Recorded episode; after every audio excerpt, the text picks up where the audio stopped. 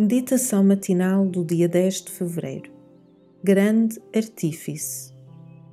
Porque eu sei que em mim, isto é, na minha carne, não habita bem algum.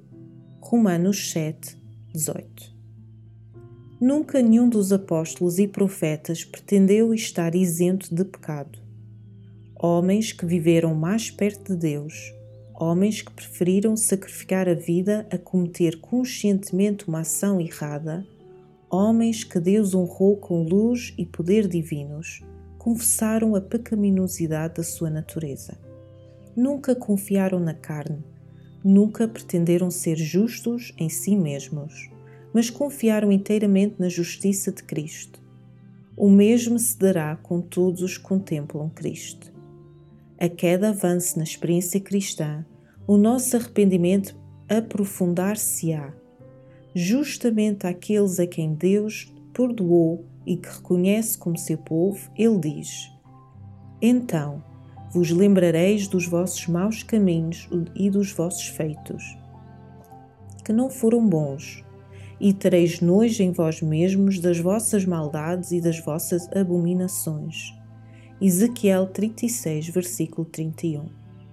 Outra vez diz: Estabelecerei o meu concerto contigo e saberás que eu sou o Senhor, para que te lemos e te envergonhes, e nunca mais abras a tua boca por causa da tua vergonha, quando me reconciliar contigo de tudo quanto fizeste, diz o Senhor Jeová. Ezequiel 16, versículos 62 e 63. Então os nossos lábios não se abrirão para nos gloriarmos saberemos que só em Cristo temos suficiência. Faremos nossa confissão do apóstolo.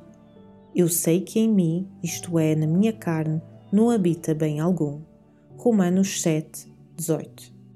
Em harmonia com esta experiência está a ordem. Operai a vossa salvação com temor e tremor, porque Deus é o que opera em vós tanto o querer como o efetuar, segundo a sua boa vontade. Filipenses 2, versículos 12 e 13. Deus não vos diz para temerem o dia em que deixará de cumprir as suas promessas, em que a sua paciência se cansará ou em que a sua compaixão há de faltar.